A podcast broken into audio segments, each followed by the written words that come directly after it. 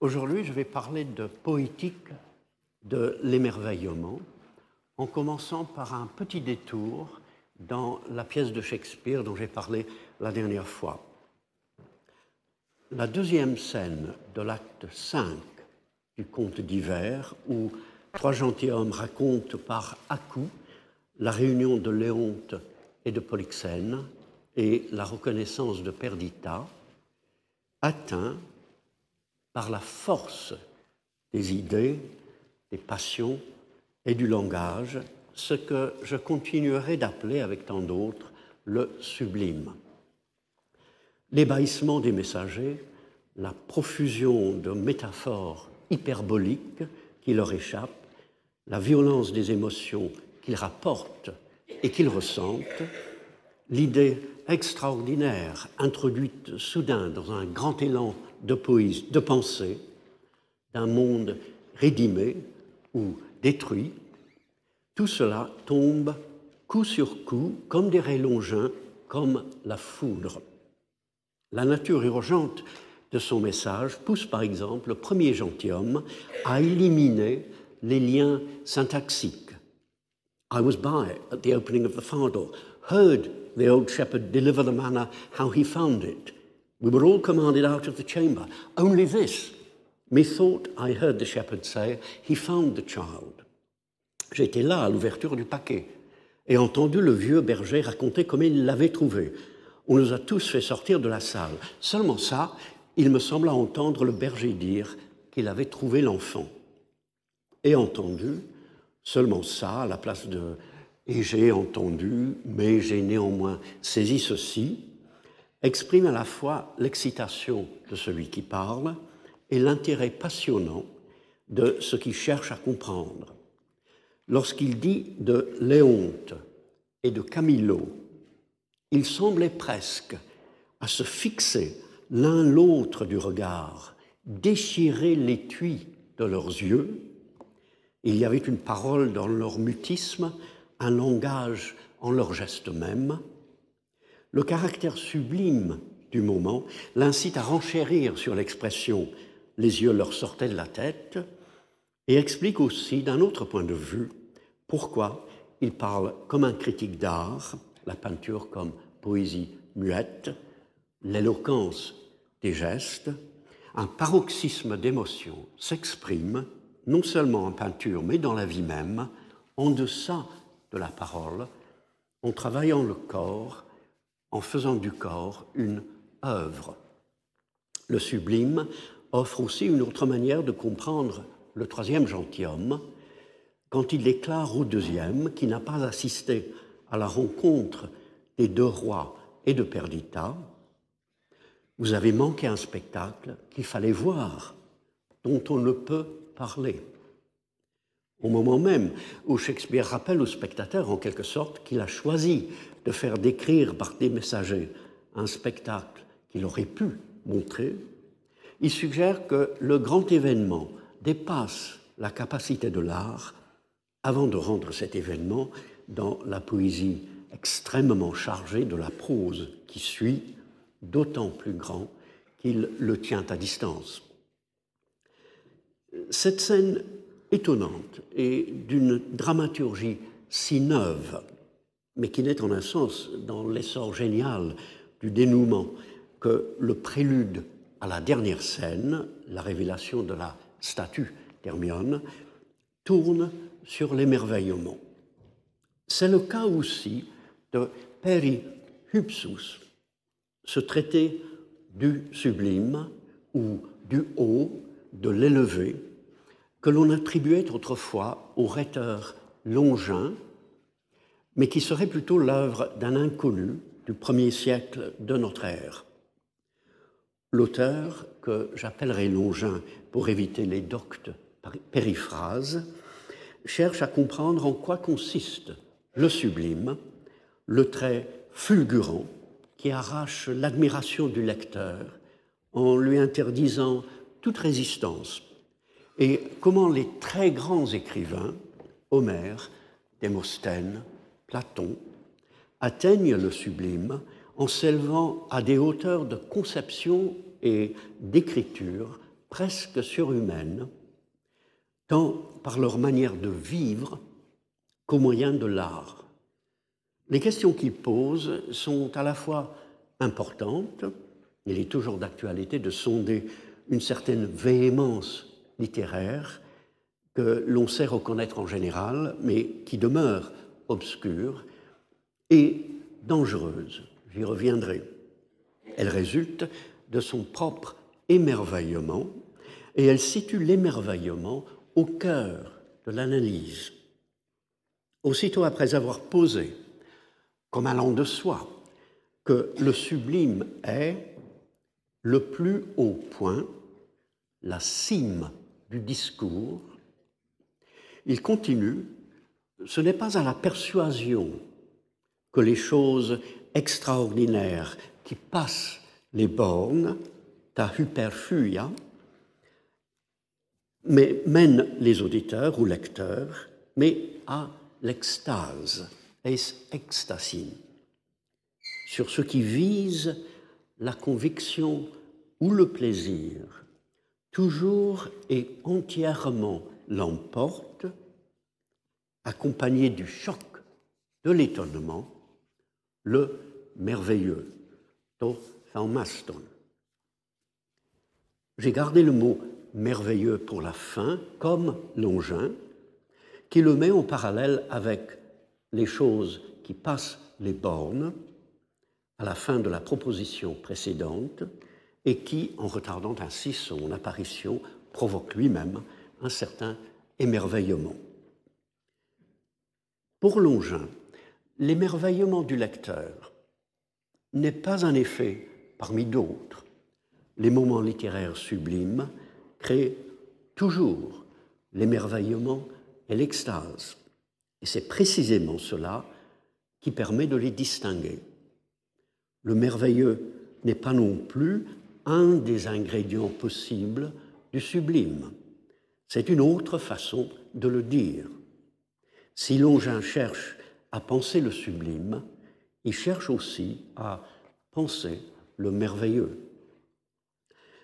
On ne parle pas beaucoup cependant de merveilleux ni d'émerveillement à propos de Longin, malgré Boileau, qui avait parfaitement compris leur importance au point d'ajouter en le traduisant un sous-titre au livre qu'il appelle Traité du sublime ou du merveilleux dans le discours. Il écrit dans un passage bien connu de sa préface Par sublime, Longin n'entend pas ce que les orateurs appellent le style sublime, mais c'est extraordinaire et ce merveilleux qui frappe dans le discours et qui fait qu'un ouvrage enlève, ravit, transporte. Lorsqu'il donne un exemple du style sublime, en disant qu'il n'est pas néanmoins sublime, parce qu'il n'y a rien là de fort merveilleux, son parce que suppose entre les deux phénomènes une équivalence. Il conclut ainsi Il faut donc entendre par sublime dans Longin l'extraordinaire, le surprenant, et comme je l'ai traduit, le merveilleux dans le discours. Puis, voulant de nouveau définir son sujet dans la réflexion 10 de ses réflexions critiques, il trouve une formule succincte et encore plus claire. Le sublime est un merveilleux qui saisit, qui frappe et qui se fait sentir. Boileau semble s'être intéressé au sublime, au merveilleux, de façon vive et soutenue. Sa traduction est de 1674. Ses dernières réflexions sur Longin furent composées après 1710, dont on voit qu'il traduit très souvent les nombreuses occurrences de thaumastos, thaumastos, etc., par merveilleux, merveilleusement, alors que des traducteurs modernes préfèrent souvent étonnant, on comprend plusieurs choses. Que le mot était plus répandu au XVIIe siècle, avec une gamme de nuances plus étendue, que nos traductions ne rendent pas la concentration et le sens du texte de Longin, que l'emploi plus restreint du mot dans la langue actuelle signifie la perte d'une certaine vision du monde. On sent l'importance de cette vision en observant la manière dont Longin revient obstinément à la thomasie.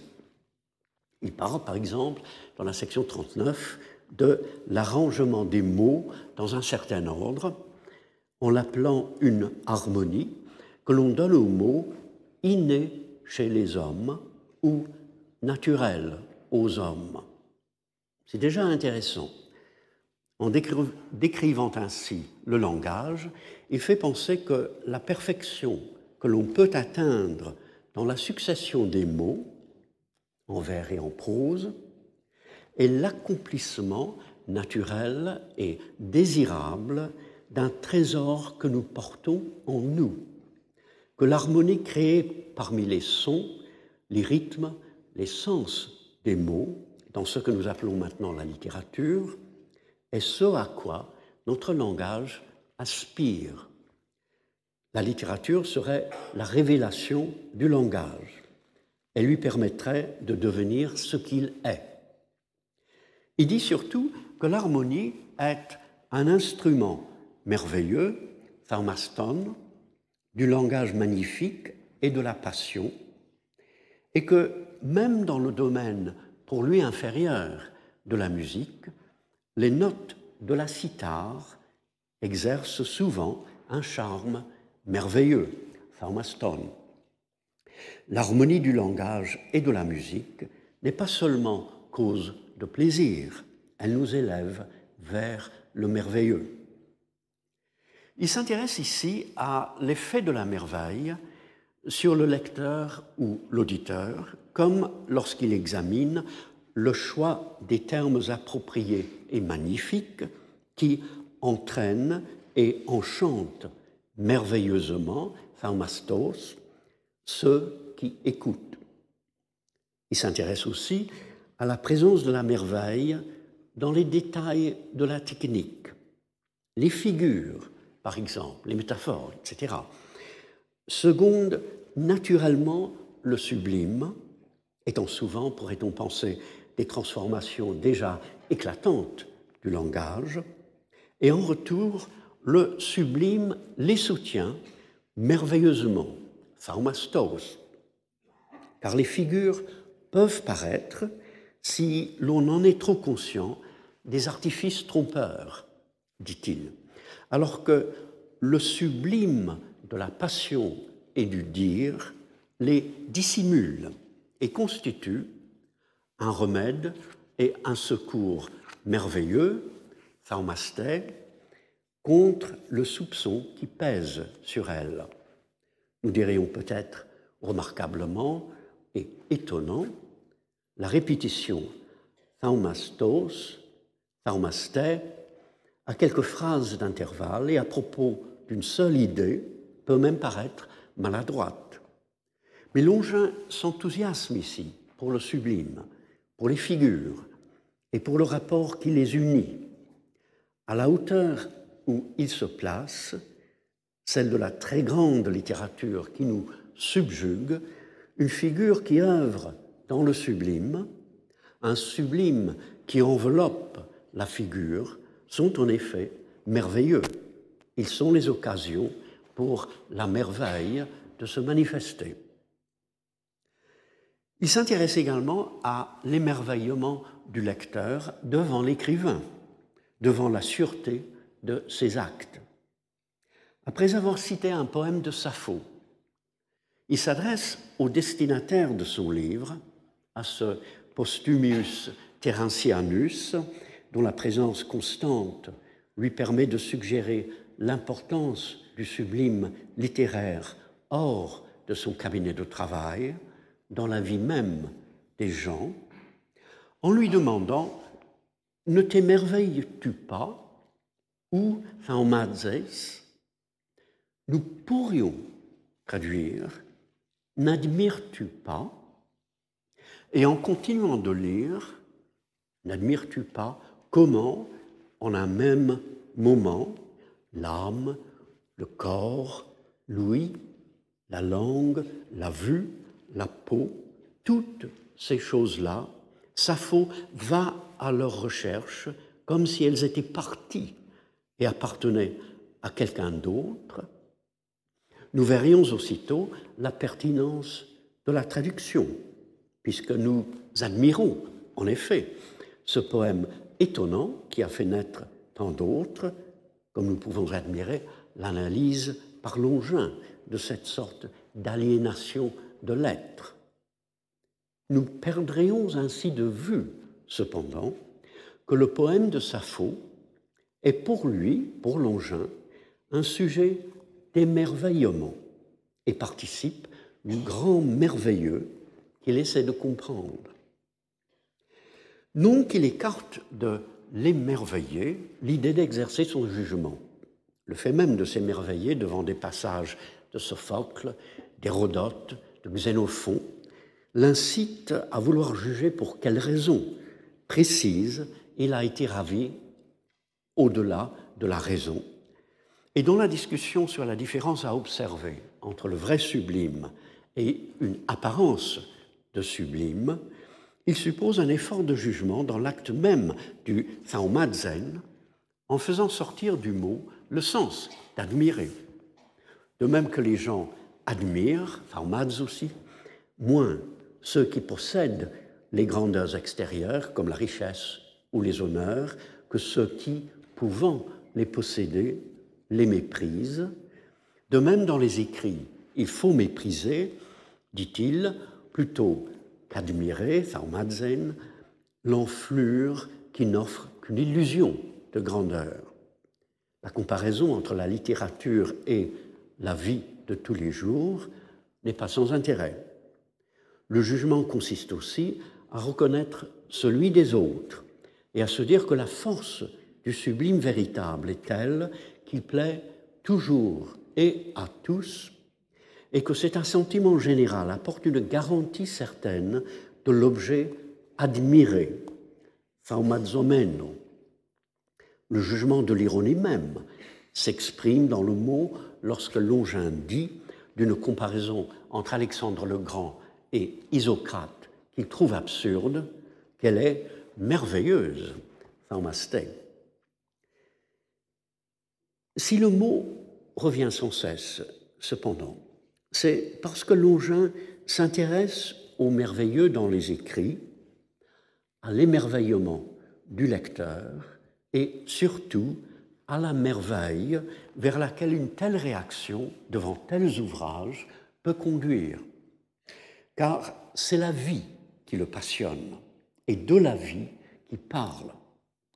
Dès les premières phrases du livre, il reproche à un certain Cécilius, qui aurait déjà écrit sur le sublime, d'avoir négligé de montrer comment nous pouvons devenir nous-mêmes maîtres du sujet, et plus précisément comment porter notre propre nature à un certain niveau de grandeur. Les grands écrivains sont grands parce qu'ils vivent déjà dans le grand. Il n'est pas possible, écrit-il, à des gens dont les pensées et les préoccupations tout au long de leur vie sont basses et serviles, de produire quelque chose de merveilleux, pharmaston, et digne de la postérité. Je ne sais pas s'il est juste de penser, avec Quintilien par exemple, que la qualité de l'œuvre dépend toujours, selon une règle générale, de la qualité de la vie. Mais j'aimerais croire que Longin a raison en ce qui concerne particulièrement les grandes œuvres. L'œuvre d'un Platon, d'un Shakespeare, d'un Goethe crée au moins l'image d'une vie supérieure, d'une autre manière de vivre qu'il est bon de contempler. Il est tonique de supposer aussi que l'on ne s'élèvera en tant que lecteur au niveau des plus belles œuvres qu'en vivant mieux. Ce mieux n'a rien de platement moralisant et paraît dans toute sa clarté dans l'envolée de la section 35, qui est située vers la fin du texte de Longin, tel qu'il nous est parvenu, mais qui se trouve au cœur de sa pensée. Longin demande ce qu'ils ont vu, ces hommes égaux aux dieux qui ne cherchent en écrivant que le plus grand, et voici sa réponse. Beaucoup de choses, mais surtout ceci, que la nature n'a pas fait de l'homme un vivant vil et ignoble, mais qu'elle nous a fait venir dans la vie et dans l'univers entier comme dans une grande assemblée, afin que nous contemplions tout ce qui lui appartient et que nous soyons des lutteurs pleins d'ambition. Elle a fait naître aussitôt dans notre âme une passion irrésistible pour tout ce qui est éternellement grand et plus divin que nous. C'est pourquoi la totalité même de l'univers ne suffit pas à l'élan de la spéculation et de la réflexion humaine. Nos pensées dépassent souvent les limites de ce qui nous entoure. Et si nous regardons la vie de tous côtés, en voyant combien l'extraordinaire et le grand et le beau ont partout la prééminence, nous saurons vite pour quelle chose nous sommes nés. Longin aussi a vu quelque chose, et l'attirance qu'il éprouve pour le sublime littéraire vient de sa conviction que le sublime est notre milieu naturel, que nous ne nous trouvons pas là à lire des livres, à écouter des orateurs, à nous adresser à des amis par hasard, mais que la nature, la fusis, la force productrice et créatrice au sein du réel, nous a appelés ou eston bion kai eston sympantacosmon dans la vie et dans l'univers entier. Le lieu de chacun de nous, d'après Longin, n'est ni les circonstances de la vie quotidienne, la petite réalité où nous nous déplaçons presque inconsciemment, ni même les mondes fictifs de la mémoire et des projets d'avenir, c'est la vie même et à chaque moment le vaste tout. Si nous sommes là, c'est pour prendre conscience en tant qu'être naturel de la nature à laquelle nous appartenons, en contemplant tout ce qui la concerne et en nous imprégnant, dirait-on, de l'idée même du tout, de l'étonnante multiplicité et entièreté des choses. Au cours de ce bref passage, le mot pour tout passe, revient six fois. Et il y a plus, car en nous donnant le désir irrépressible de ce qui est plus divin que nous, en nous obligeant en quelque sorte à chercher le surhumain, la nature a fait de nous des êtres qui veulent s'émerveiller, qui s'ouvrent naturellement au merveilleux. L'immensité du cosmos, la surabondance démesurée de galaxies et d'espaces, n'est pas l'effet frivole de quelques Big Bang fortuits, mais une incitation à l'émerveillement. Et même la beauté de cet infini ne suffit pas, car nos pensées voyagent au-delà des confins du monde matériel à la recherche de ce qui aurait le pouvoir de nous satisfaire pleinement. En écrivant un ouvrage de poétique et de critique littéraire, Longin développe en même temps une philosophie. Il s'intéresse au sublime en tant que tel et suppose qu'en prenant conscience du sublime, en fixant l'extraordinaire, le grand et le beau, nous comprenons la finalité à la fois de la nature, selon la pensée grecque, et de nous-mêmes. Nous voyons pourquoi nous sommes. Nous sommes nés pour l'émerveillement. Et dans les phrases qui suivent le passage que j'ai cité, Longin redit sans cesse la joie de la thomasie devant ce qui est grand. Nous nous émerveillons, dit-il,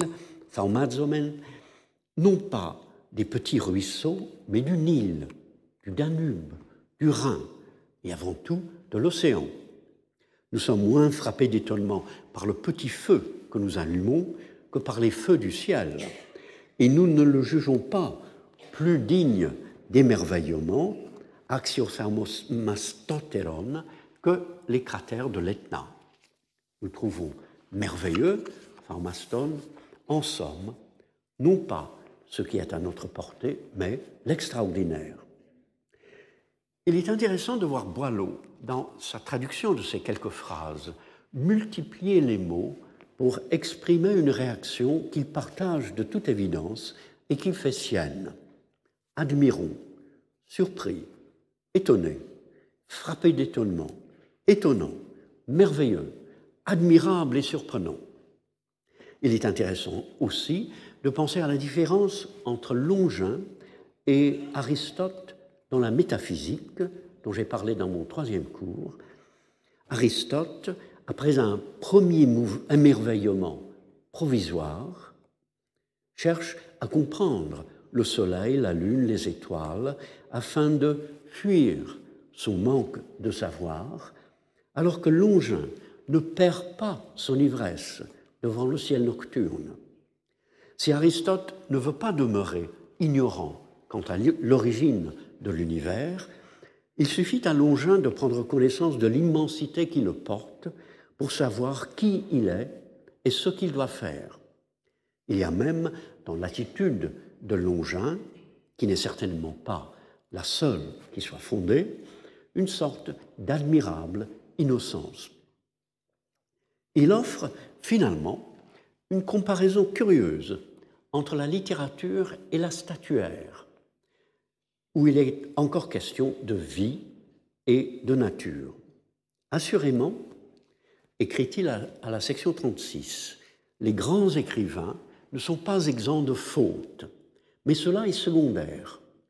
Ce qui est sans faute évite d'être blâmé, alors que le, grand seul est admiré. N'a-t-on pas soutenu cependant qu'un certain colosse, avec ses défauts, n'est pas supérieur au doriphore irréprochable de Polyclète La réponse de Longin, qui est double, tourne sur une particularité dans l'être même de la littérature qui l'éloigne de la statuaire et implicitement de toutes les autres formes d'art. D'abord, dit-il, ce qui est admiré, pharmazetai, dans l'art, c'est l'extrême exactitude. Mais dans les œuvres de la nature, c'est le grand. Et on aurait perdu ici le fil de l'argument s'il n'avait pas continué avec ces mots très simples, mais en raison du contexte très profond aussi. Et c'est par nature que l'homme a la faculté de la parole. Le lecteur a l'impression pendant un moment qu'en opposant les œuvres de la nature, étoiles, fleuves, volcans, à l'art, Longin se contredit puisque la grandeur serait ainsi réservée à la nature, et même l'art littéraire ne pourrait viser que le soigneusement fini. Dire ensuite que la langue vient naturellement à l'homme semble à première vue tomber dans le cliché. Dès que l'on suit le mouvement de sa pensée, cependant, on comprend ceci qu'une œuvre littéraire qui vient du langage lequel, vient à son tour de la nature, est elle-même une œuvre de la nature, et qu'une nature qui se réjouit surtout de la voûte céleste ou de l'océan, se réjouit aussi de l'Iliade, des Philippiques de Démosthène, du Timée de Platon. Longin perçoit, grâce à une conception de la fusis, de la nature qui lui vient de sa culture, et à une idée personnelle qui est elle-même sublime, que une continuité entre la nature et l'art littéraire, par-dessus toutes les autres destinations que l'on peut lui imaginer, la littérature aurait pour tâche, comme le Rhin et les astres, d'émerveiller. Peut-être sa conviction quant au rapport entre l'art de la parole et l'œuvre entière de la nature, l'univers dans lequel elle nous a invités, explique-t-elle aussi le fait qu'il inclut parmi les exemples du sublime cette phrase célèbre du commencement de la Genèse. Dieu dit que la lumière soit et la lumière fut. L'image hébraïque d'un Dieu qui forme la nature, pour ainsi dire, de l'extérieur et à partir de rien, devait lui sembler bien étrangère à la théologie et à la cosmogonie grecque, mais l'idée non moins étrange que Dieu créa le monde, créa son œuvre en parlant, pouvait l'intéresser. Mais que penser de la distinction qu'il établit en passant et en une seule phrase entre d'une part la littérature et de l'autre la statuaire et, selon la logique de son argument, la sculpture en général, la peinture, la musique, l'architecture, la danse. Si la littérature provient d'une aptitude à la parole qui nous est naturelle, n'est-ce pas avec nos mains et nos yeux que nous sculptons et peignons, avec notre oreille et avec les rythmes du corps que nous composons de la musique, avec notre perception de l'espace en mouvement que nous concevons des édifices, avec le corps entier et avec notre imagination cinétique que nous dansons.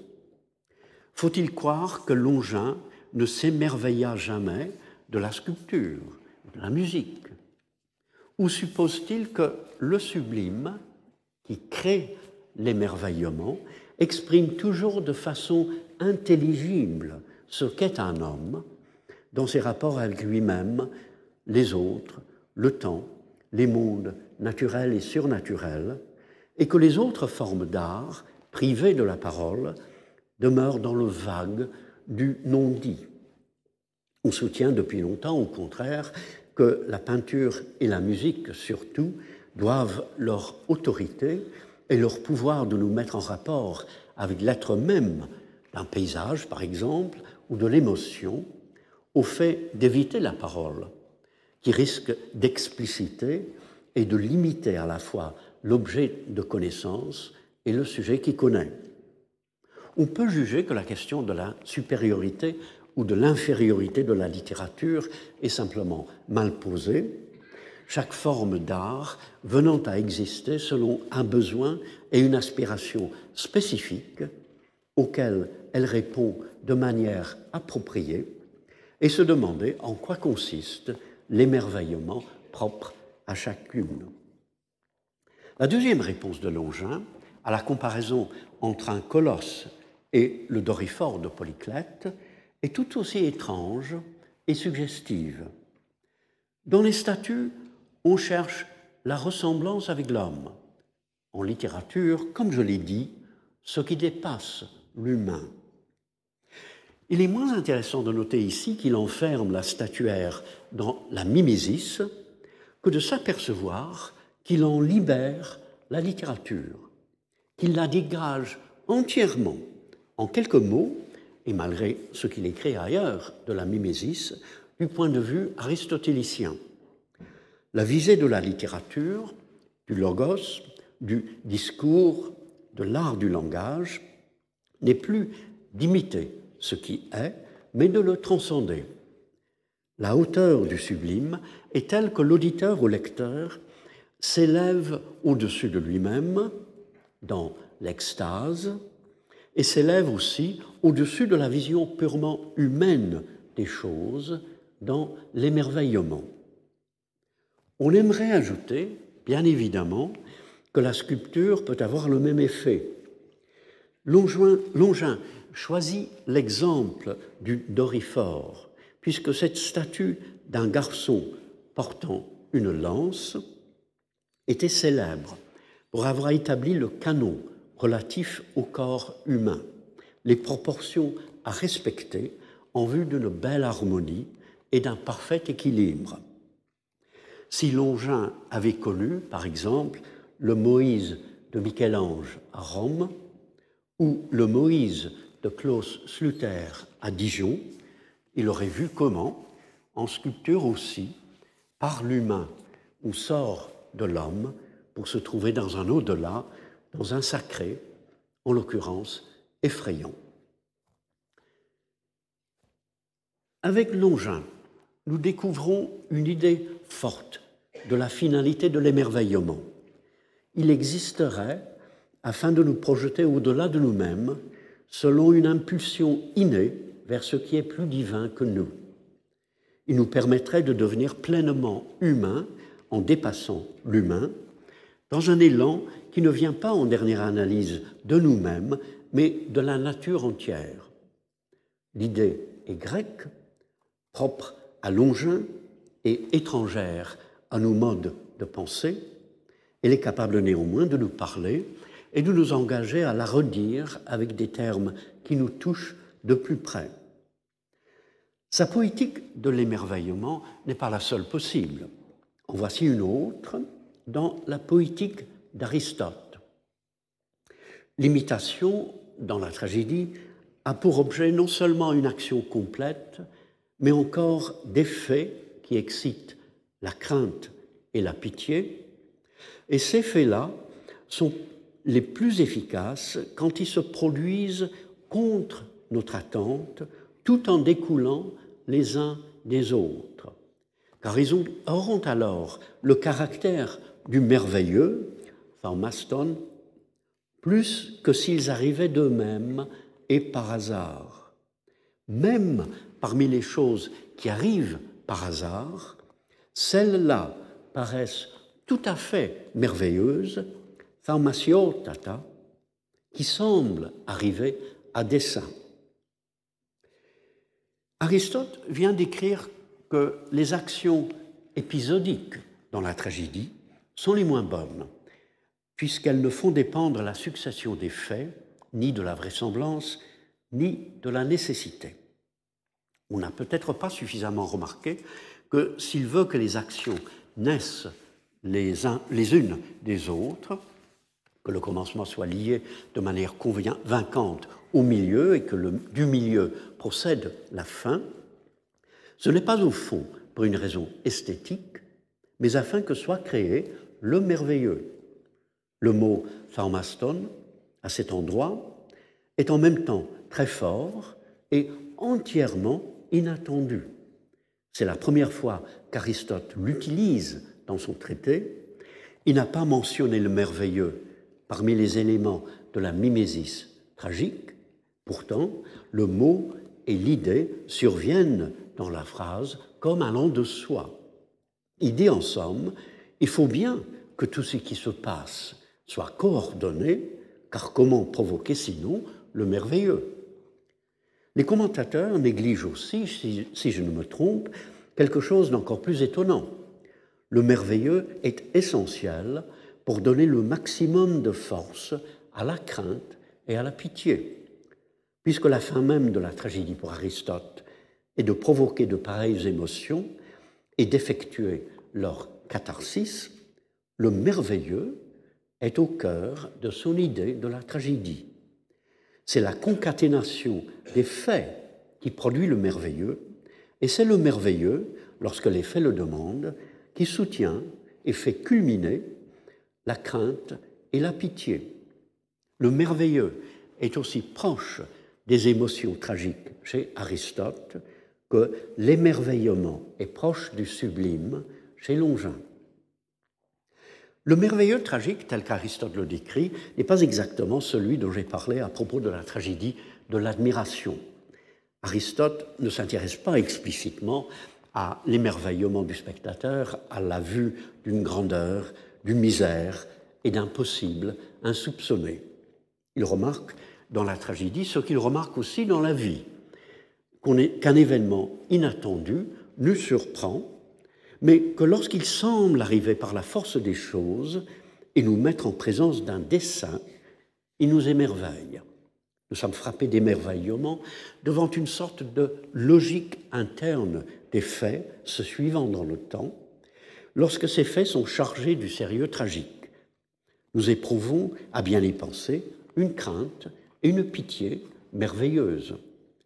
l'exemple qu'il donne par la suite d'un événement, événement réel qui semble conjuguer le hasard et le dessin, la statue de Mythis, en s'abattant, tua celui qui était responsable de sa mort, relève lui aussi du tragique selon Aristote, qui ne dit pas que l'homme écrasé était le meurtrier de Mythis, et qui laisse penser ainsi qu'il n'était pas nécessairement l'être foncièrement mauvais, qui n'a rien à voir, qui n'a rien à faire dans une tragédie. Excusez-moi. Surtout, si la mort soudaine de cet infortuné anonyme peut susciter dans la vie comme au théâtre pitié et crainte, l'émerveillement aussi est suscité par cet imprévu et ce hasard où se manifeste néanmoins une intention. Voilà donc un autre domaine où Aristote reconnaît le bien fondé de l'émerveillement, malgré ce qu'il en dit au début de sa métaphysique, dans la perspective de l'étude qu'il y entreprend. Selon la poétique, la tragédie nous met en contact avec le merveilleux, lorsque son action se déroule de façon à la fois imprévisible et rigoureuse. Contrairement à Longin, il voit dans l'ordonnance de l'œuvre le lieu d'apparition de la merveille, comme des grandes émotions métaphysiques que sont la crainte et la pitié. Contrairement à Longin aussi, ce qui l'émerveille dans le surhumain, c'est de nouveau une ordonnance qui semble se déclarer, une signification qui affleure, une présence qui se fait sentir. C'est un lieu commun de dire qu'Aristote et Longin représentent l'un le point de vue classique et l'autre le point de vue romantique. J'ajouterai qu'au niveau où il se place, la distinction est éclairante et mérite que l'on y réfléchisse. Sur le plan de l'émerveillement, on s'émerveille en aristotélicien de l'aperçu d'un ordre, en longinien de la vision d'une autre manière d'être. Ils se ressemblent néanmoins en ce qu'ils supposent, tous deux, que l'émerveillement demande l'extraordinaire et l'élevé. Cela s'explique par les sujets qu'ils choisissent de traiter, la tragédie et le sublime, se mouvant par définition dans le grand. Ce choix même relève cependant d'un parti pris. Et il ne faut pas perdre de vue l'émerveillement devant l'ordinaire, le bas, le petit. Nous devons nous garder certainement de dévaloriser l'émerveillement et les mots qu'il exprime en faisant, en faussant par l'exagération nos émotions et notre langage. Dans un magasin en Angleterre, le vendeur à qui vous faites la pointe peut très bien vous dire, en guise de remerciement, That's wonderful, c'est merveilleux. Mais pouvoir s'émerveiller sobrement du quotidien est chose sérieuse. En dépend, j'en suis convaincu, la santé de l'être. Je m'émerveille du Rhin et du Danube, mais je m'émerveille aussi de la Corcelle, un ruisseau large de 50 cm qui traverse le jardin de notre maison en Bourgogne. Il n'est pas sublime et je ne l'admire pas. Il m'arrive, puisque nous promenons tous dans le lieu et le temps qui nous limitent, le contenu du monde intemporel et doué d'ubiquité qu'est notre mémoire, de voir dans les libellules qui s'élancent au-dessus de sa course ces autres libellules d'un poème de Gerard Manley Hopkins qui cherche à montrer dans l'activité incessante des êtres vivants comme des choses inanimées l'action de Dieu, ou de penser en m'asseyant pour lire sous, le saule penché sur le ruisseau, mirant dans le courant ses feuilles grises au saule d'Ophélie dans Hamlet. Mais enrichir ainsi le lieu, c'est aussi l'appauvrir. C'est pratiquer ce que Pascal appelle le divertissement. Car la merveille du ruisselet est en lui-même son chant lorsqu'il franchit des pierres contient plus de notes que l'oreille n'est capable de capter et ne cesse jamais. On peut l'imaginer éternel. Deux minuscules sources dans le verger le nourrissent, d'une eau presque invisible mais constante, et font venir à l'esprit l'idée même, explicable mais mystérieuse, de source. Dans le calme du soir, le lierre et les innombrables autres plantes qui couvrent ces rives offrent, immobiles et alertes, la visible et palpable richesse en chaque feuille de leur être là. Surtout, le ruisselet arrive chez nous et s'en va, nous reliant à d'autres jardins et à toute la vallée, et nous parlons dans un murmure sans mots de ces immensités que sont l'amont et l'aval. Longin a raison aussi de s'émerveiller de la façon dont la Genèse raconte la création de la lumière. On peut s'émerveiller également de la lumière de l'ici qui chauffe un vieux mur. La nature, pour parler comme Longin, nous a conviés dans un vaste tout qui nous éblouit, mais aussi dans le lieu à notre mesure où nous nous déplaçons, où les arbres n'ont pas leur tête dans le ciel, ni leurs racines dans les enfers, et où les buissons ne sont pas ardents. La merveille attend dans le monde alentour. Boileau a raison de parler, dans sa réflexion 10, de ce merveilleux qui se trouve souvent dans les paroles les plus simples, et d'ajouter que le sublime n'est point opposé au simple, et qu'il n'y a rien quelquefois de plus sublime que le simple même. Mais il faut chercher ce simple merveilleux, non seulement dans les paroles, mais dans la vie. Pascal a raison d'écrire ceci. Rien n'est plus commun que les bonnes choses. Il n'est question que de les discerner.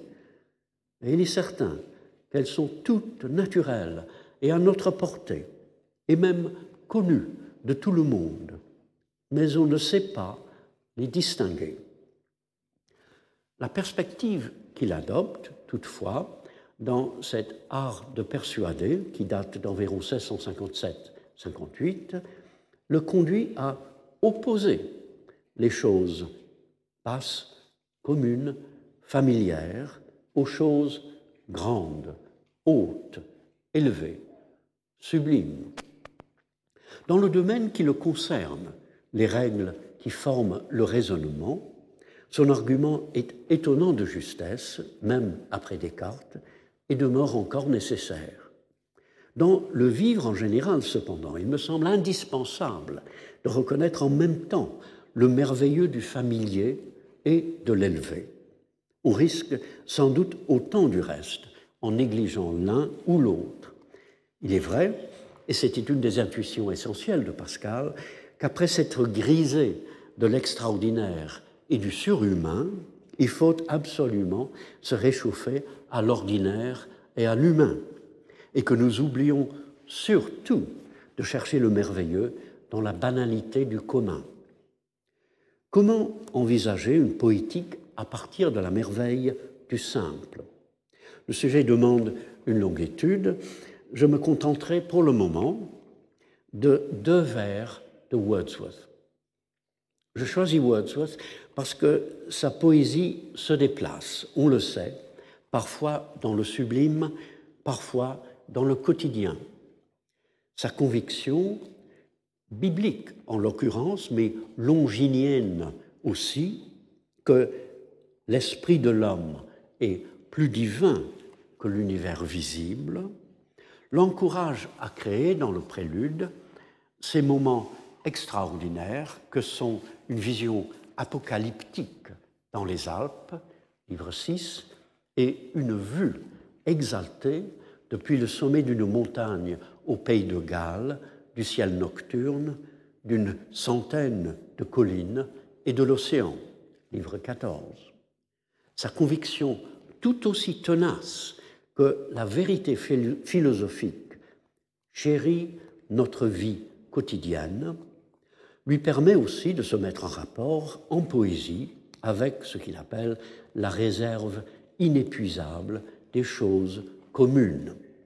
Remarquons aussi que ces choses communes lui semblent en même temps rares, dans une certaine lumière de l'esprit avec laquelle on dirait qu'il a le don de les irradier sans cesse et qu'il s'émerveille des présences naturelles les plus simples dans poème après poème.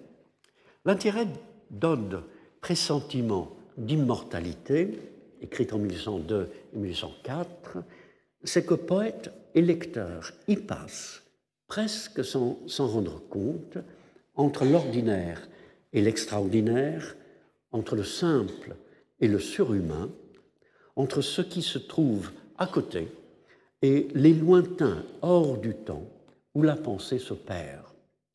Wordsworth commence par déplorer un manque d'émerveillement, l'incapacité pour l'adulte de retrouver la vision enfantine d'une gloire céleste revêtant même les choses les plus communes. Le poème se meut à l'aise dans le sublime.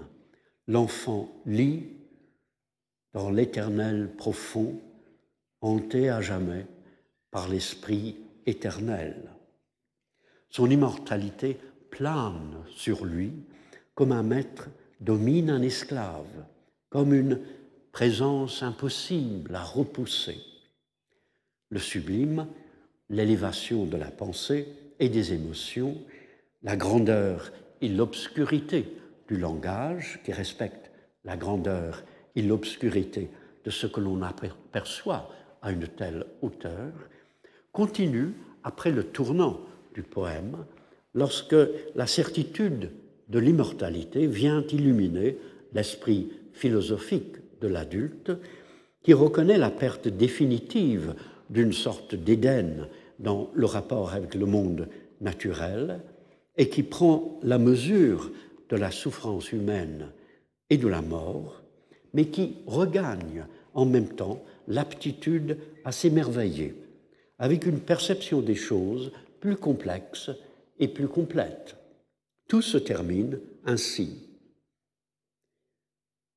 To me, the meanest flower that blows can give thoughts that do often lie too deep for tears. La moindre fleur qui s'ouvre peut donner des pensées trop profondes pour les larmes. Le poème se concentre finalement sur une fleur quelconque qui apparaît en sa beauté sans éclat. Toute la réserve d'émerveillement chez Wordsworth se concentre aussi sur cette chose vivante résolue à être. La fleur reçoit la charge de méditation d'un poème de plus de 200 vers et Wordsworth reçoit d'elle, comme un don, des pensées qui descendent plus loin que tout ce qui nous afflige, comme si une simple fleur, sans répondre à nos questions, les transcendait. Elle lui donne aussi la possibilité d'éprouver autrement son moi, ou plutôt sa présence à soi. Les pensées lie deep, se trouvent dans le profond de son être, et en les contemplant, il prend conscience de cette profondeur inouïe. Il connaît un état de l'être qui n'est pas l'extase, mais pour ainsi dire l'instase.